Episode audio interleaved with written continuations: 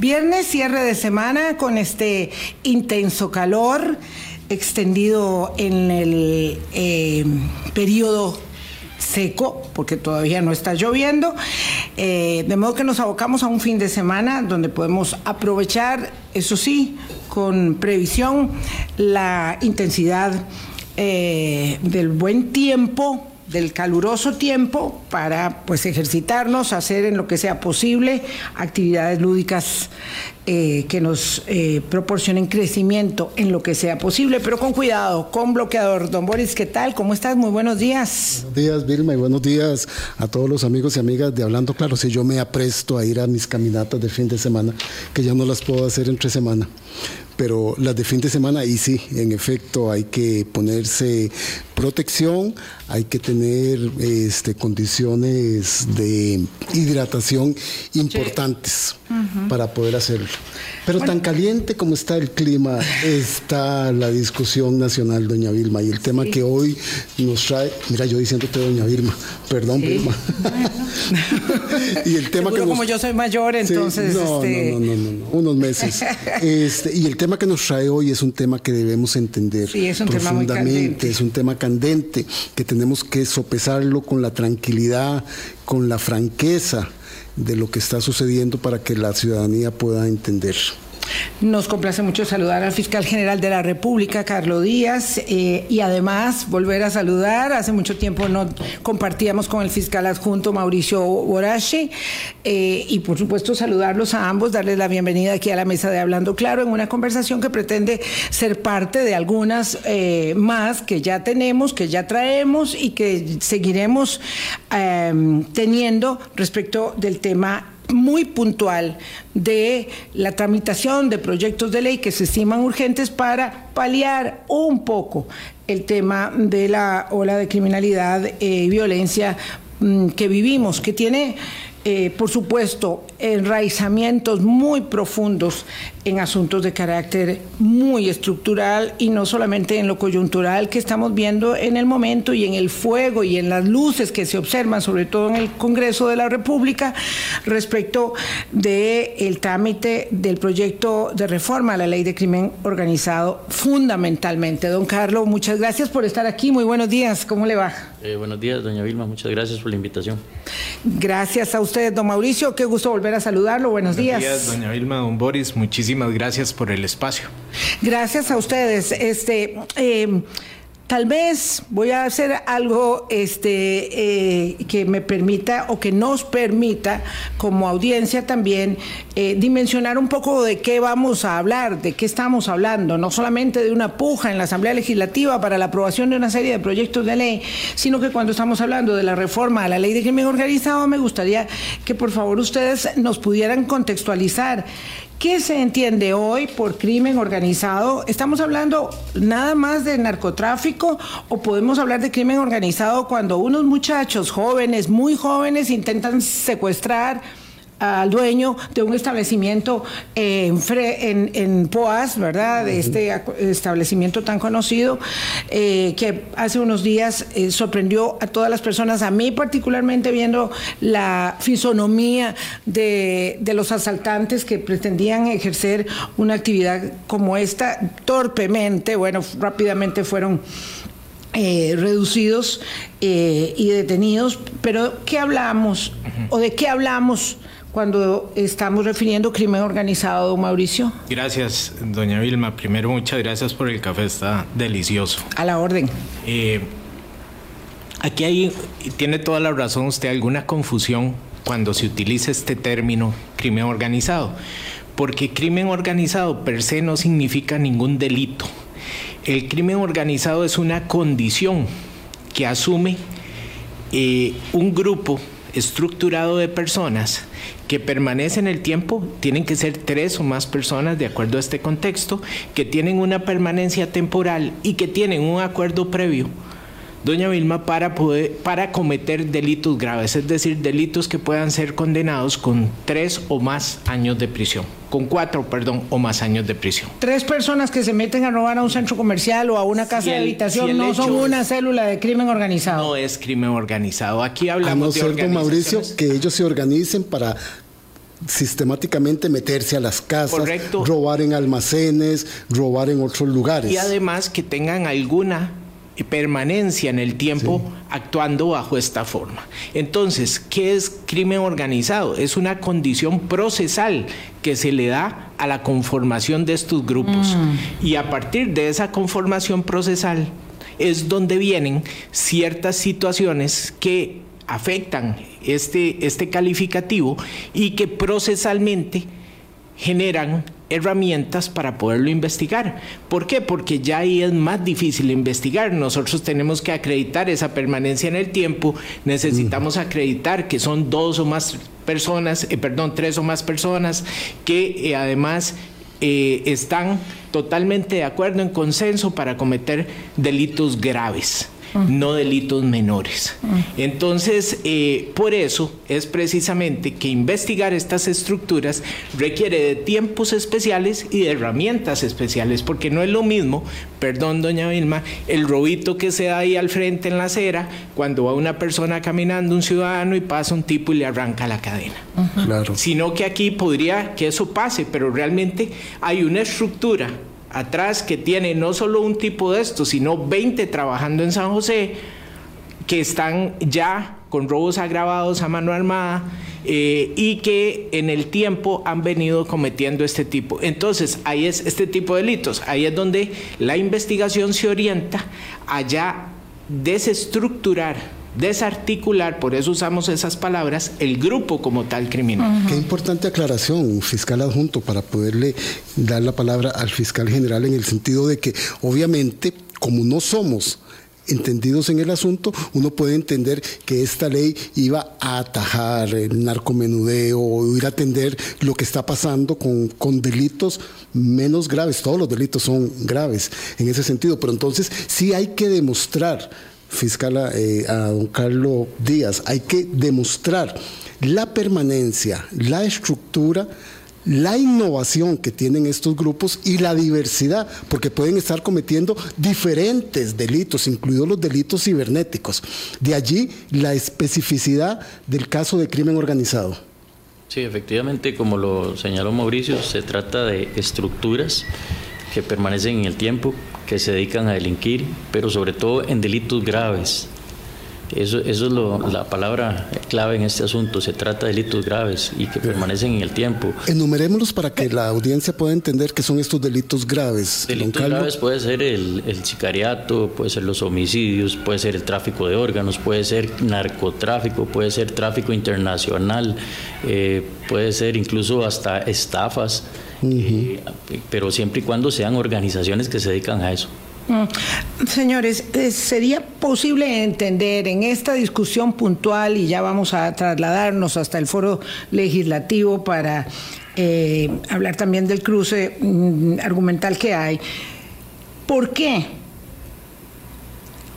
¿Qué insuficiencias o debilidades tiene, manifiesta la ley de crimen organizado para que se haya tornado tan determinante que se eh, apruebe en este momento? Don Carlos. Bueno, en, en, este caso en específico, la ley no es que presenta deficiencias, sino que con base en la ley de creación, en este caso la jurisdicción especializada, se, se derogaron varios artículos. En este caso, el artículo 19 de la ley 9481, que entra en vigencia ahora el, 7 de junio del 2023, deroga varios artículos. ¿Cuáles artículos? Deroga el artículo 2, que hablaba de la declaratoria de un procedimiento especial. Deroga el artículo 3, de, que hablaba de que se trata de delitos de acción pública. Eh, deroga el artículo 6, a excepción del inciso D, que era lo relativo a la suspensión de la prescripción deroga el artículo 7, que ese para nosotros es muy importante en cuanto a los plazos de la prisión preventiva, y deroga el artículo 9, que también se refiere a la prórroga de la prisión preventiva. Esto quizás en estos dos últimos artículos derogados, el 7 y el 9, es donde se va a presentar más problemas. ¿Por qué?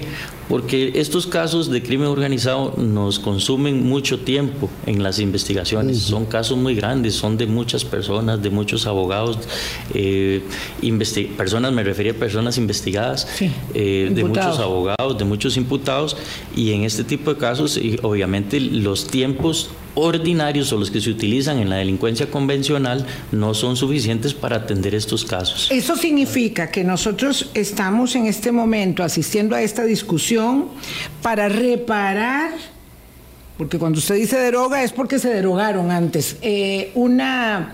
Ah, eh, defectuosa aplicación de técnica parlamentaria cuando se aprobó la jurisdicción de crimen organizado, ¿es así? Doña Vilma, eh, ahí, para no ir enredando las cosas, eh, está, sí, porque parte de la... Es una discusión compleja, muy, muy compleja, de verdad que, el, asunto se las trae, como dice uno a lo tico. Esta ley 9481 entra en vigencia el 7 de junio del 2023. Eh, la derogatoria se va a dar a, partir de esta fecha, del 7 de junio del 2023. Entonces, ahorita, para nosotros, y me refiero al Ministerio Público, nuestra posición es que en este momento histórico estos artículos todavía no están derogados. Nosotros estamos trabajando con los plazos eh, extraordinarios y extraordinarios, pero que existen en la ley orgánica de, eh, perdón, en la ley de crimen organizado, en la primera, que es la, es la, en este caso, ya le, es la ley 8754. Ahorita estamos trabajando con los plazos que son claro, plazos y si entra a regir la nueva ley de jurisdicción, cómo está establecido, entonces se derogarían esos artículos que les hacen a ustedes la tarea realmente mucho, muy, o sea, les estropean lo que están haciendo. Exactamente. Y le, y, le, y le ponen un valladar a, a, lo que pretenden seguir haciendo también. Exactamente. Tal vez igual para ir aclarando. La derogatoria de estos artículos, bueno, ahorita el plazo de prisión preventiva con, con la norma, en este caso, con los plazos de la ley contra la delincuencia organizada son de 24 meses.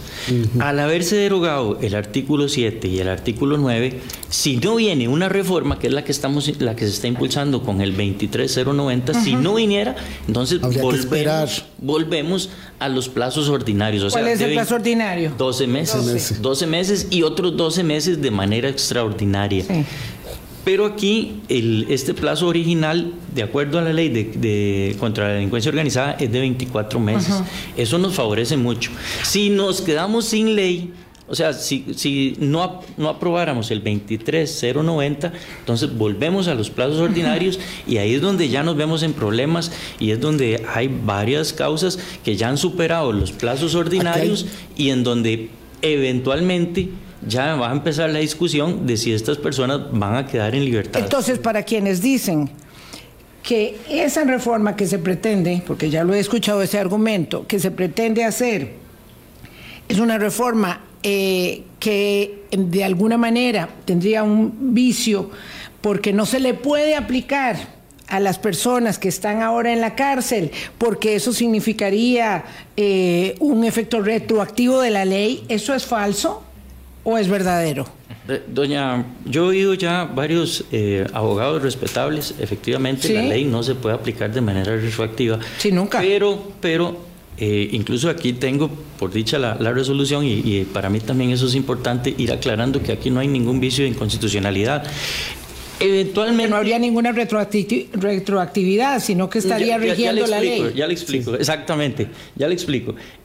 El único transitorio que podría de alguna manera, con ese argumento, ¿verdad? Tener algún vicio de inconstitucionalidad, pero digamos, lo que están diciendo los litigantes, no que yo considere que eso es, porque incluso yo soy respetuoso y las inconstitucionalidades las dicta la sala constitucional. Sí, sí, sí, nada más. Ok, pero está el artículo 7 de este proyecto de ley, que es el 23090, y que habla en, el artículo 7, eh, lo que reforma es el transitorio segundo de la ley 9481.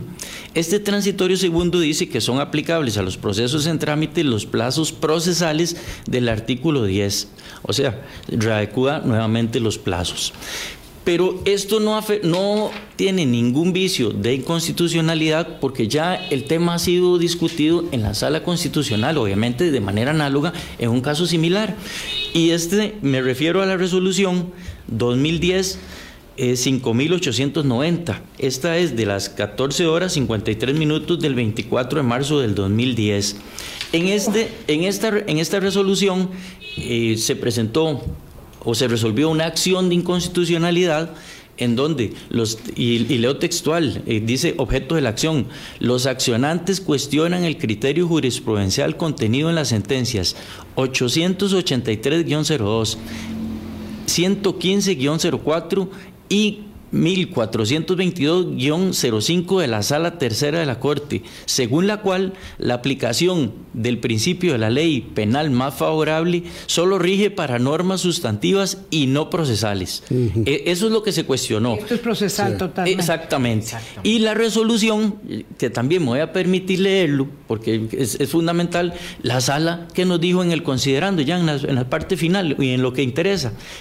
Conforme puede apreciarse, el principio de aplicación de la ley más favorable no deriva del texto constitucional, sino de lo dispuesto en el artículo 9 de la Convención Americana de Derechos Humanos y el 15.1 del Pacto Internacional de Derechos Civiles y Políticos. Y aquí es lo importante, en materia procesal, las normas aplicables son aquellas que se encuentran vigentes al momento de la celebración del acto y no las que estuvieron vigentes al momento en que se cometió el hecho delictivo. Esto no implica de modo alguno que se esté ante una aplicación retroactiva de la ley, dado que el acto procesal se rige por la norma vigente al momento de realizarse. Y termina rechazando por el fondo la acción. O sea que mm, prácticamente esta es la misma situación. O sea, no, existiría con normas procesales ningún vicio de constitucionalidad.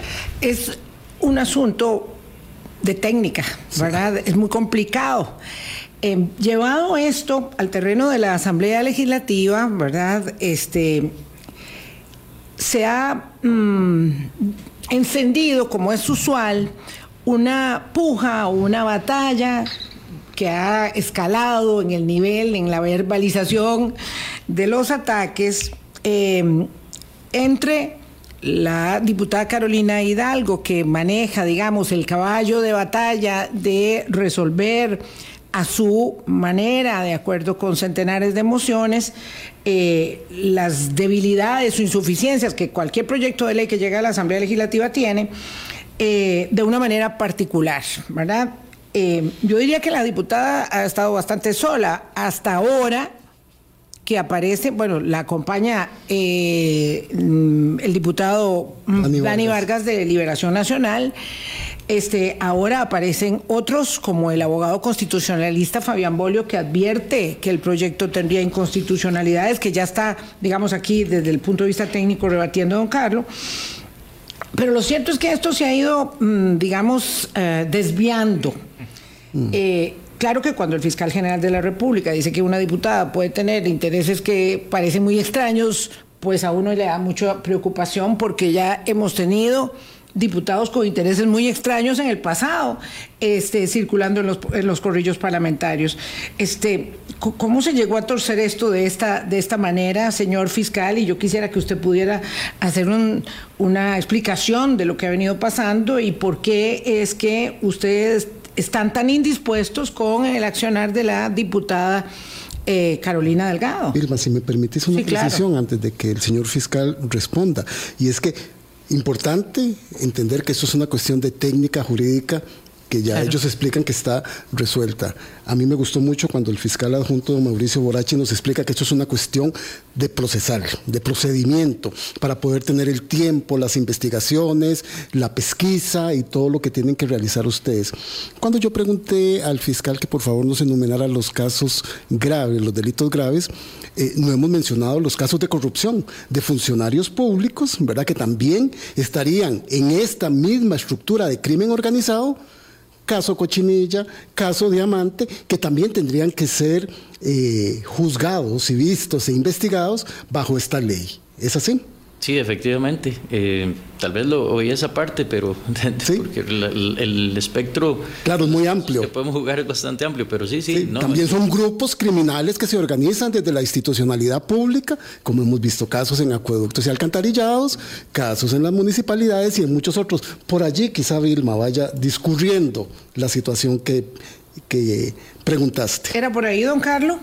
Ahí los, esos casos también, bueno, obviamente están siendo tramitados bajo la línea de crimen organizado. Eh, sí, se me escaparon eso, tal vez hacerle mención a ese tipo de casos, pero efectivamente son casos que a nosotros nos preocupan. A mí el crimen organizado en general me preocupa, me preocupa la situación del país, la ola de violencia, eh, el aumento de los homicidios, el aumento eh, en los delitos contra la vida, el aumento en las estafas informáticas.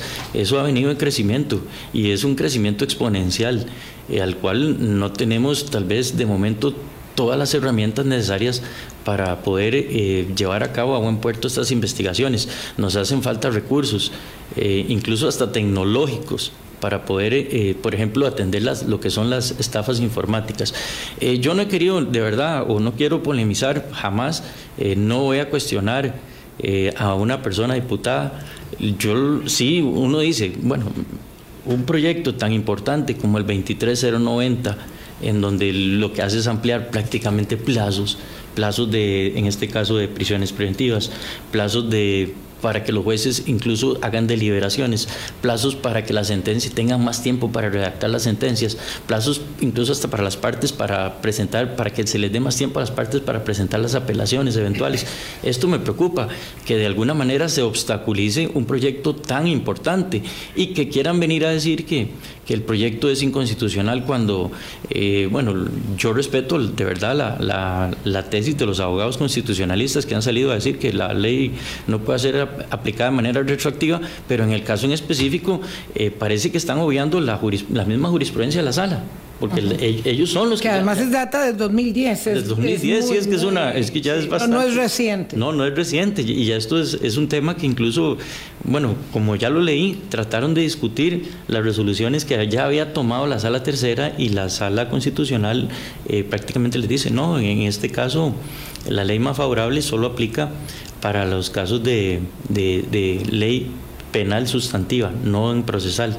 Entonces, en este tipo de casos uno dice, eh, ¿por qué obstaculizar tanto un proyecto de ley que, no, que da herramientas, en este caso al Ministerio Público, porque es el encargado de la investigación, para que pueda terminar y llevar a cabo eh, en términos eh, obviamente normales en ese tipo de delincuencia las investigaciones?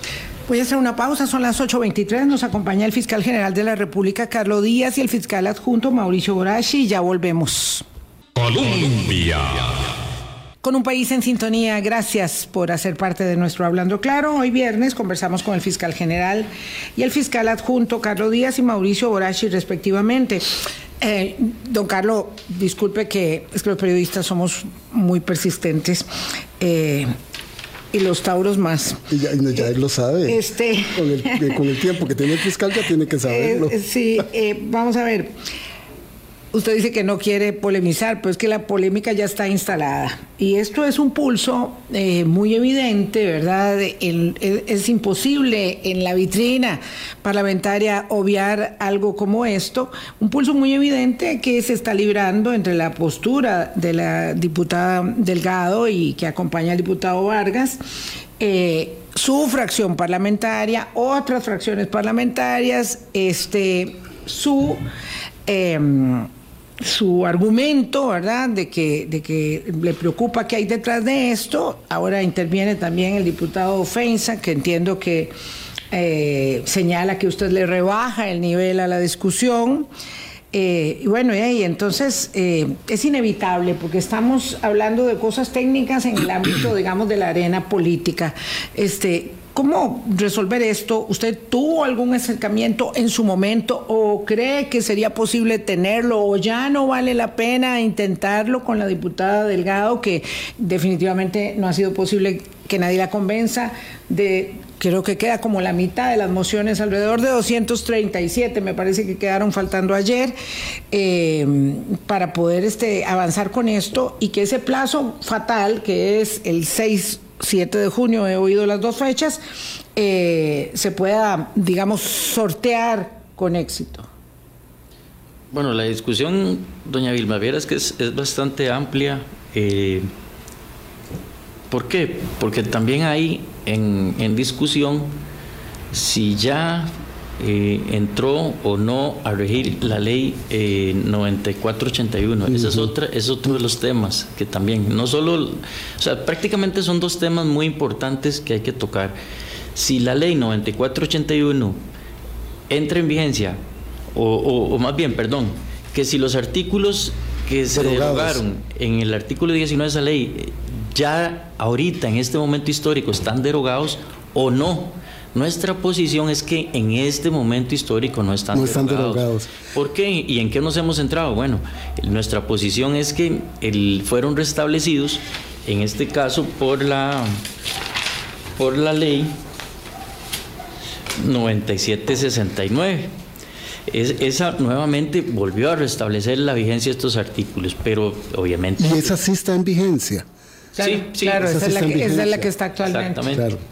Es que, bueno, son, son, un conjunto de leyes eh, que en este caso hay que tener Que se están chocando, como para que la gente entienda. Sí, tal vez... Se están, se, están chocando sucedidamente, ¿verdad? Y ahí es donde se, este se genera la discusión. Este es el primer estadio de discusión, por decirlo así. Está la ley contra la delincuencia organizada, que es la 8754. Esta ley, de alguna manera, se viene a ser reformada por la ley 9481, que es la que crea la jurisdicción especializada en delincuencia organizada. ¿Cuál fue el problema? Que se le puso 12 meses para que entrara en vigencia, pero los recursos no existían. Entonces, eh, ahí sí tiene razón, yo he oído algunos comentarios de litigantes en el sentido de que se, creó una ley, pero no se dieron recursos para echar a andar el, el proyecto. A raíz de esto, entonces, Don Carlos, nada más como para que la gente vaya entendiendo. Y esa ley que queda la jurisdicción especial entra en vigencia el 7 de junio. De allí la fecha que tienen ustedes también con esta reforma que coincide con esa fecha. ¿Es así? Exactamente.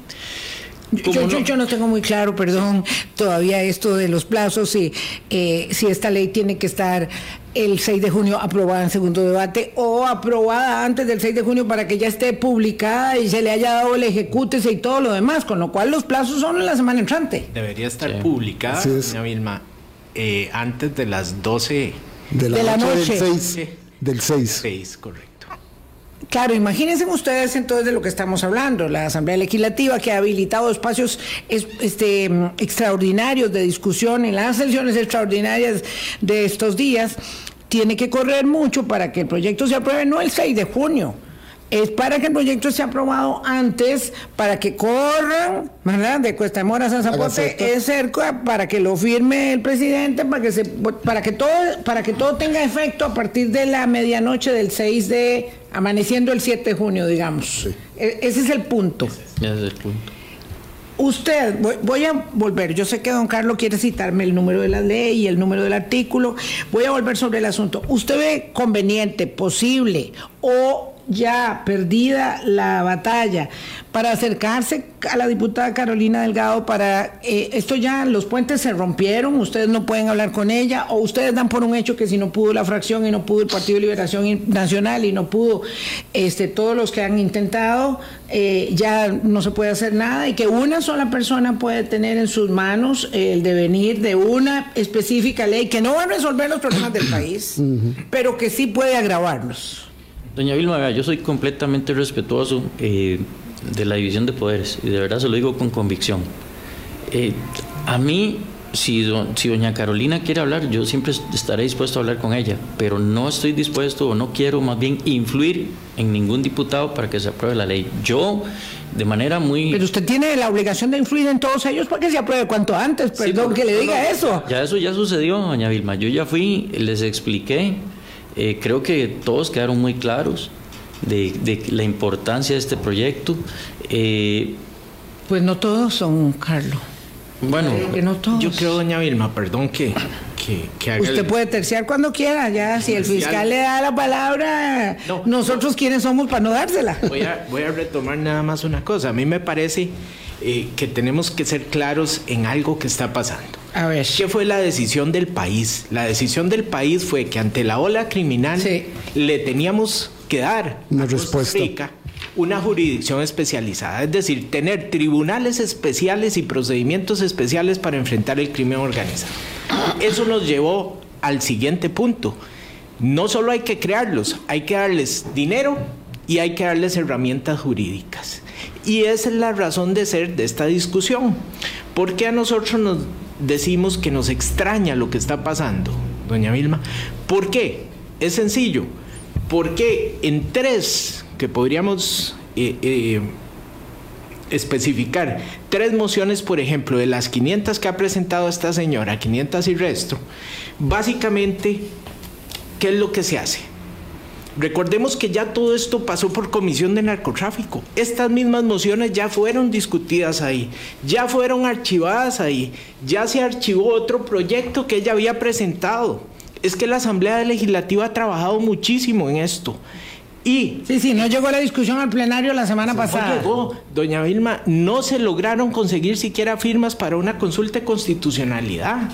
O sea, por Dios, se ha trabajado mucho, la Asamblea ha hecho un gran esfuerzo. Yo nunca he visto un periodo de es- sesiones y- y como nos este. está costando plata. Y nos, está, nos están retrotrayendo con tres mociones en específico, por ejemplo, que, de las que ha presentado, nos retrotrae a ese proceso de discusión en comisión. Esas tres mociones, ¿qué pretenden? Básicamente darle a los delincuentes que ya tienen causas abiertas con las leyes de crimen organizado un salvoconducto de que no se les va a aplicar ninguna de las reformas. Es decir, Que no se puede. que las herramientas que estamos pretendiendo se nos den en estos proyectos, sí, está bien, pero se le van a dar nada más para los procesos futuros. No se le puede dar ninguna herramienta procesal Para para, lo los casos viejos. Ah, Ah, sí, qué claro. curioso. Claro, qué todo queda muy Sí, claro. Atados de Ah, sí. mano. Ajá. O sea, de que la criminalidad organizada siempre va adelante y, y tiene las herramientas este, que quiera tener a su alcance, la policía tiene que ir siempre Claro. detrás y atada de Y manos. particularmente en cuanto al tema de prisión preventiva. Qué curioso. No vamos a poder usar la extensión de plazos de prisión preventiva para todos los que a esta fecha ya tienen un proceso que está calificado como delincuencia organizada. Entonces, ¿qué es? Nos dan el machete, pero igual, aquí lo que están tratando es filo. inmediatamente, no sin filo, yo creo, doña Mela, eh, doña eh, Vilma, di- dieron vuelta y nos lo quitaron de una vez. Eso es lo que no se vale, eso es lo que a nosotros nos extraña. Sí. Ah. Bueno, pero a mucha ciudadanía no le extraña eso, Mauricio. Vamos, y- vamos a verlo. Y don Perdón. Perdón. Además, con mociones como estas, que pretenden decir que no se le aplican las leyes procesales a procesos antiguos, ¿qué es lo que hacen? Tratar de introducir con un artículo, un artículo dentro de la misma ley, ahora sí una inconstitucionalidad. Y ya la sala lo ha dicho en este voto que les dijo Juan Carlos. Entonces, Claro. es un juego que de verdad a mí me asusta. No es un Y juego, es una protección. y es una protección al- a casos. Y que tilden al fiscal general de que fuera a la asamblea a mentir, porque un día dijo que podían ser 14 eh, líderes de, de O 10, bandas o 12, criminales. o 11. O 10. Yo se lo voy a decir, y, y don Carlos lo podrá decir él también, pero se lo voy a decir muy claramente. Doña Vilma, nosotros no le vamos a hacer el trabajo a los defensores técnicos de estos grupos criminales, ni tampoco vamos a permitir que ningún diputado se lo haga. Nosotros no vamos a ir a decir en público cuáles casos están en peligro, nosotros lo tenemos muy claro, y no, no son 14, no son 10, pueden ser más inclusive, porque acuérdese que estos Sí. son estructuras piramidales. Sí, esa era mi, mi- mi- una pregunta que yo tenía aquí. Nosotros no le el hacemos el trabajo a la conocimiento defensa. Básico del sentido común. ¿Cómo sabían que eran 10 o 14? ¿Verdad? Es- Eso, eso, obviamente uno no esperaría que viniera aquí la Fiscalía General de la República. eh, Con la eh, con el OIJ, o, ¿verdad? De decir, mire, aquí doña fulana y don sultanito y don perencejo, este, ya se van a quedar libres. Claro que ustedes saben quiénes son y además los van a estar esperando en la Para puerta, eso- en la puerta eh, este, de, de- de donde se encuentren para, para Correcto, para eso les pagan millones a estos abogados defensores, las organizaciones criminales. Así es. El Ministerio Público no se presta para esto. Don y Mauricio, nosotros don queremos Carlos. tener la oportunidad de litigar donde corresponde. Claro, Don Mauricio en el. Estado judicial. Y muchos de esos cabecillas no están encerrados. Muchos pueden estar operando todavía. Hay Y estructuras que siguen que siguen operando. operando. Y, y operando desde la cárcel también. desde la cárcel y desde las instituciones, ¿verdad? Para volver ahí a ese punto, a ese claroscuro que no nos está quedando Pero claro. entonces- ¿A quién están pretendiendo proteger?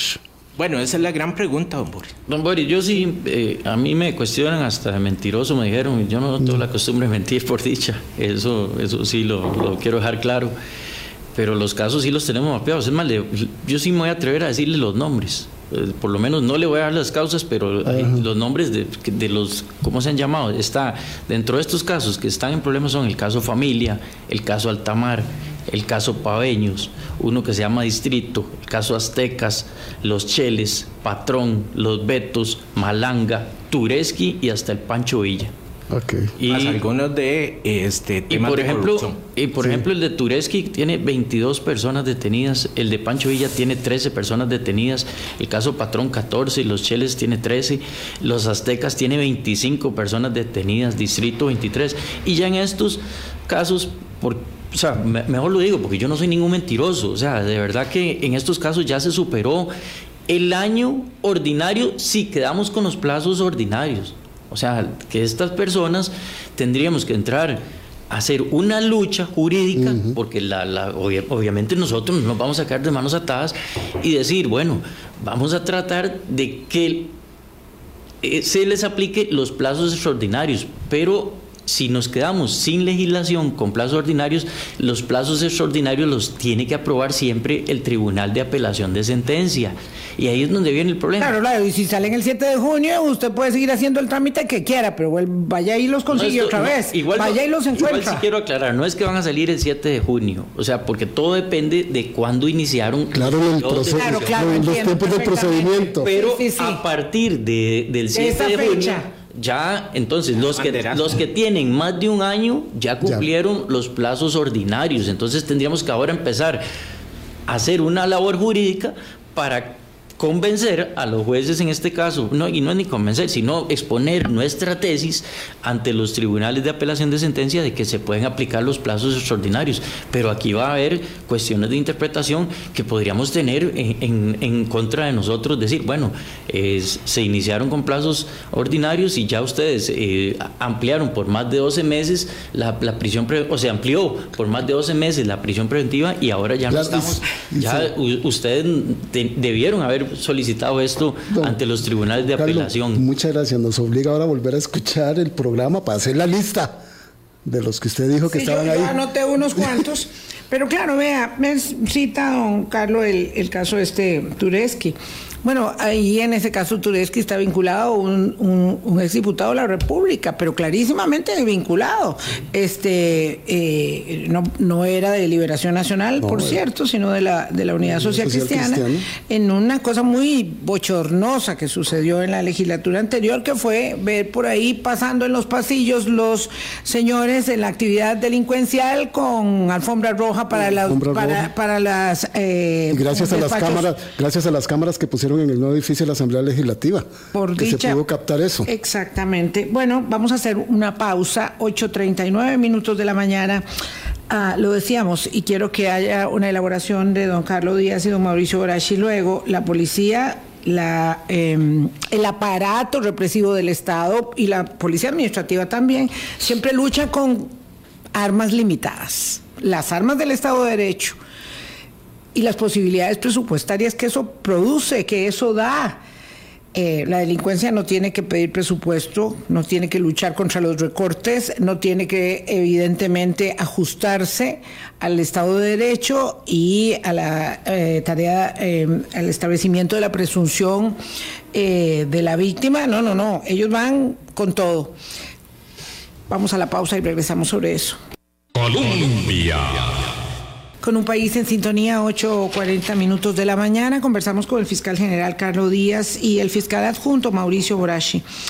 Eh, tal vez sirva a los efectos de entender la premura que tienen ustedes y la congoja por la aprobación de este particular proyecto. Hay cinco proyectos que forman parte de este paquete inicial que va a ver la Asamblea Legislativa. Tal vez sirva entender un poco esto que decíamos, es que ustedes en la política de persecución criminal eh, siempre tienen muchas limitaciones, no hay que mm, este, descubrir el aguatilla para señalar cuáles son las que en este momento presupuestariamente están afectando al Poder Judicial en su conjunto, tanto como al resto de las instituciones públicas por la regla fiscal y por la insuficiencia de recursos. Y bueno, la criminalidad organizada no tiene ningún problema nunca. Entonces, mm, esta es una herramienta no suficiente, pero sí imprescindible para continuar esa tarea, don Carlos. ¿Cómo se puede contextualizar esto? Sí, efectivamente, bueno, la lucha contra el crimen organizado, una, un proyecto de ley o una ley nunca es suficiente. Claro. O sea, esto es un trabajo conjunto. Eh, ¿De quiénes? Prácticamente del Poder Ejecutivo, el Poder Legislativo, el Poder Judicial y hasta la misma ciudadanía. Yo el otro día lo decía, o nosotros ocupamos que la ciudadanía nos informe. Eh, no, no que si no quieren poner, por decir algo, su nombre, pues hay canales también que permiten la confidencialidad, pero eso es una lucha que todos tenemos que dar, definitivamente. Y el hecho que nos den herramientas, como estas, que, para nosotros lo fundamental en este tipo de, o en este proyecto de ley es la ampliación de los plazos. ¿Por qué? Porque no estamos hablando de los casos ordinarios.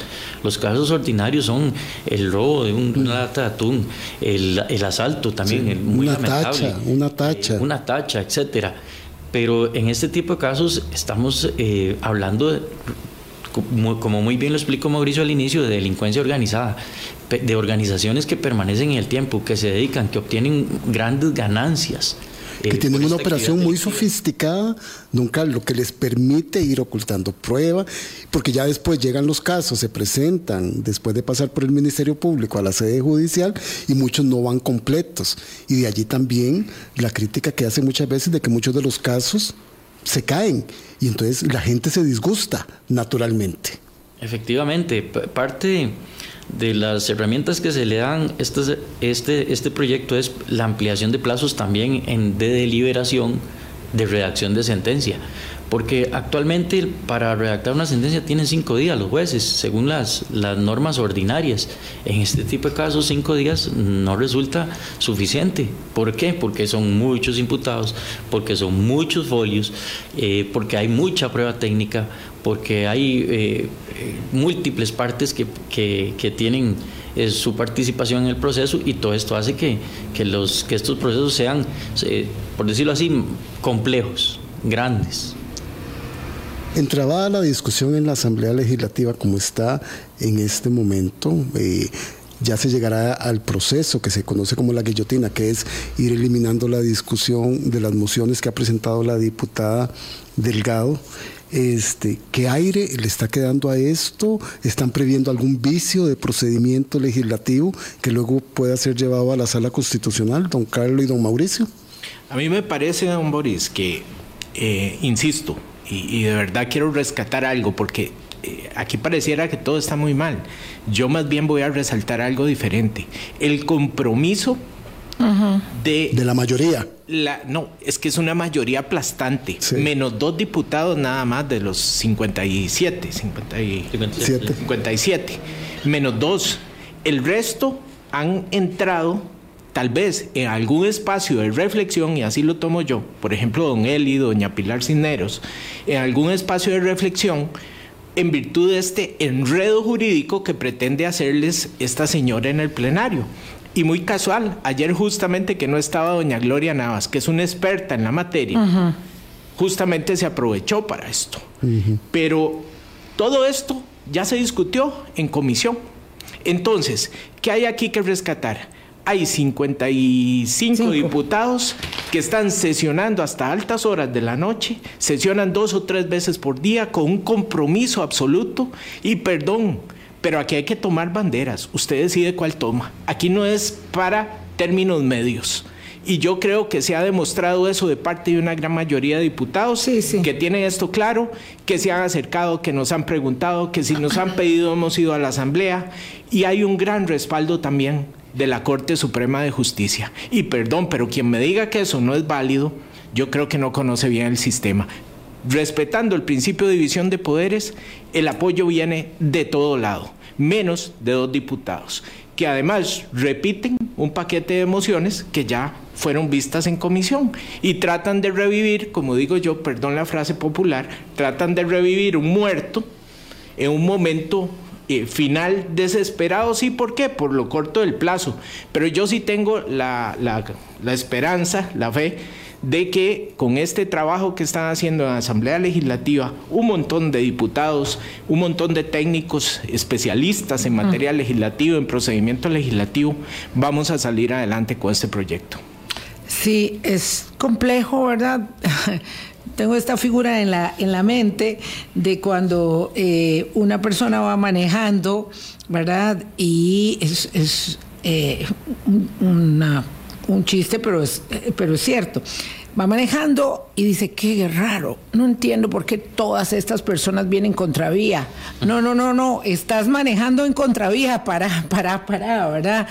Este, porque es muy difícil entender, incluso si estuviese imbuida de muy buena fe y voluntad para resolver problemas de técnica parlamentaria, que además hay que entender que, bueno, que están servicios técnicos, que están una cantidad de gente ahí haciendo esa tarea, que 500 y tantas mociones de la diputada Delgado no resuelvan lo que se puede resolver con, con cinco mociones, con 10 mociones, con 20 mociones, no sé, pero ya el hecho de que... para, para una ley de siete artículos, claro. Entonces, este, y además, están equivocados también, entonces todo la corte que los está respaldando eh, y una cantidad enorme de gente. Claro, yo obviamente habrá voces disidentes esta mañana escuchaba una de ellas, un, diputado este, en, desayunos hablando del tema, también, perdón, un, juez hablando, abogado hablando del tema en contrario, pero bueno, yo creo que hay muchas formas de resolver un proyecto, uno sabe que no hay proyectos de ley que sean perfectos eh, y todos son mejorables, pero cuando se quiere ir adelante con una forma filibustera de manejar el trámite parlamentario, pues lamentablemente hay poco margen que no sea el que se ha externado de la duda.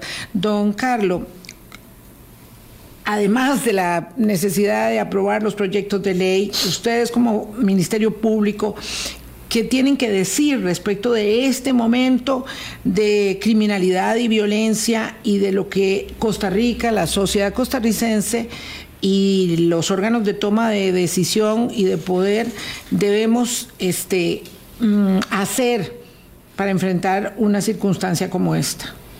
Doña Vilma, eh, creo que necesitamos invertir en, en seguridad. Definitivamente la situación no es fácil, pero cuando nosotros atendemos o, o, tratamos de ver los casos y ver la situación del país, que nos preocupa mucho la situación de Limón, que de alguna manera se está replicando ya en Punta Arenas. Eh, y vemos los recursos con que cuenta, por decirlo así, el Ministerio de Seguridad, empezando por ahí. Uno dice, hace falta mucha inversión. Sabemos que, por ejemplo, en Limón hay muchas patrullas varadas, que hacen falta policías, que hace falta la presencia de ellos en, las calles, que hace falta, por ejemplo, que, que, tengamos prácticamente de alguna manera custodiadas las salidas. ¿Cómo puede ser, y yo creo que ya lo he repetido en varias ocasiones, que vemos que se da un homicidio en, una soda, un ajusticiamiento en un vehículo? Y en Limón las salidas son pocas, ah, y Limón ya no es lo que yo conocí en, 1998, que no habían prácticamente muchos vehículos, ahora es una ciudad que incluso ya congestionada. Claro, claro. Y, y, que pueda escapar ese vehículo y, de limón, o sea, es prácticamente, eso es una labor prácticamente imposible, pero ¿por qué sucede? Porque no hay presencia policial, porque no ha habido inversión en, seguridad. Eh, en esto, como Estado, tenemos que invertir Eh, yo a nivel personal, yo sé a lo que venía en el Ministerio Público, pero sí le puedo decir que yo tengo una deficiencia de fiscales.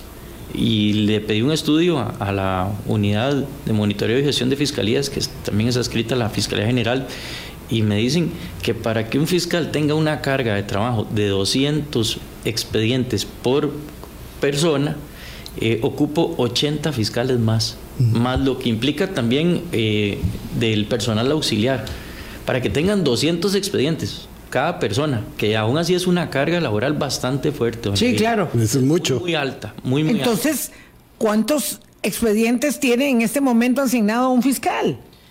Tienen aproximadamente entre más o menos 300 expedientes por fiscal. Y yo ocuparía unos 80 más para disminuir esto a, a 200. A 200. Y que esto sea, y, le digo que esto no es una carga de trabajo manejable. No, no, jamás. No, no, no lo es. Eh, esto nos, nos preocupa mucho, pero, pero yo ni siquiera he pedido recursos para mí. El, ¿Qué he instado yo? Bueno, y, sé que desde la presidencia de la República nos han apoyado mucho. Eh, nos, por lo menos cuando la reunión que tuvimos con, con don Rodrigo Chávez, él sí, manifestó eh, su anuencia a colaborar eh, con el Ministerio Público, a colaborar con la seguridad, y creo que eso fue una, una manifestación importante. Tenemos que nuevamente hacer el esfuerzo por invertir en seguridad, por darle patrullas, por por crear más plazas de policías, por crear mejores delegaciones. Obviamente esto me va a traer a mí también las consecuencias. Cuando haya más policías, imagínense ustedes, yo si ahorita no vamos a tener más, casos, que tratar. si ahorita no vamos a abasto, pues vamos a tener más. El OIJ necesita más recursos también. Y, y, esto es una cadena, definitivamente. Yo estoy empezando por, por seguridad pública pero el OIJ necesita más recursos, nosotros necesitamos, nosotros como fiscalía necesitamos más recursos.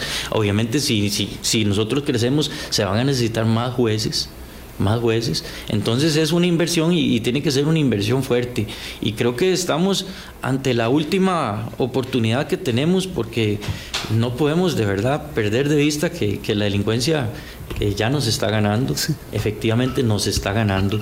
Eh, la cantidad de homicidios es preocupante. Algunos me dicen a mí, ¿qué le preocupa a usted si, si son los mismos delincuentes eh, matándose? No, no, no, no, yo no tengo esa actitud. Eh, a mí no me gusta ver eso, son personas. generalmente son chiquitos los que se están matando, son gente muy joven. Ninguno de ellos, o la mayoría, tienen menos de 23 años. Señor y, hay, y hay mucha delincuencia juvenil. Entonces, esto es un problema integral que tenemos que atacar. Eh, no es simplemente decir, bueno, eh, se están matando entre, entre delincuentes. No, jamás. Esa no, es, esa no es la visión que nosotros tenemos. No queremos ni, ni una sola muerte. No, además, la violencia trae más violencia y las eh, víctimas colaterales están ahí. Señor fiscal. Estamos a, las puertas de, lo que podríamos decir una mini guerra en mm. Limón, entre grupos con lo que pasó antier. este, así es que esto es muy serio y la única forma de sostener la inversión en un país precisamente es invirtiendo en seguridad ciudadana y en seguridad jurídica. Y esto es lo que nosotros estamos tratando de hacer ver en este proyecto. ¿Ocupamos herramientas como estas? Sí, pero que las herramientas, como decimos popularmente, nos den dientes. Y contenido. Señor fiscal, nada más muy... Tiene usted muy clara la cadena que ha dicho de necesidades que tiene para mejorar la seguridad en estas discusiones es importante ¿verdad? también incluir que la seguridad también no debe perder la inversión social, que es sumamente importante. Por supuesto. Por supuesto. Listo. Nos vamos. Gracias por haber venido, don Carlos, don Mauricio. Tenemos que hablar sobre Limón y Punta Arenas específicamente. Sí. Eh, lo haremos. Pásenla muy bien, cuídense mucho. Feliz fin de semana. Gracias. Que tengan un lindo fin de semana. Muchas gracias.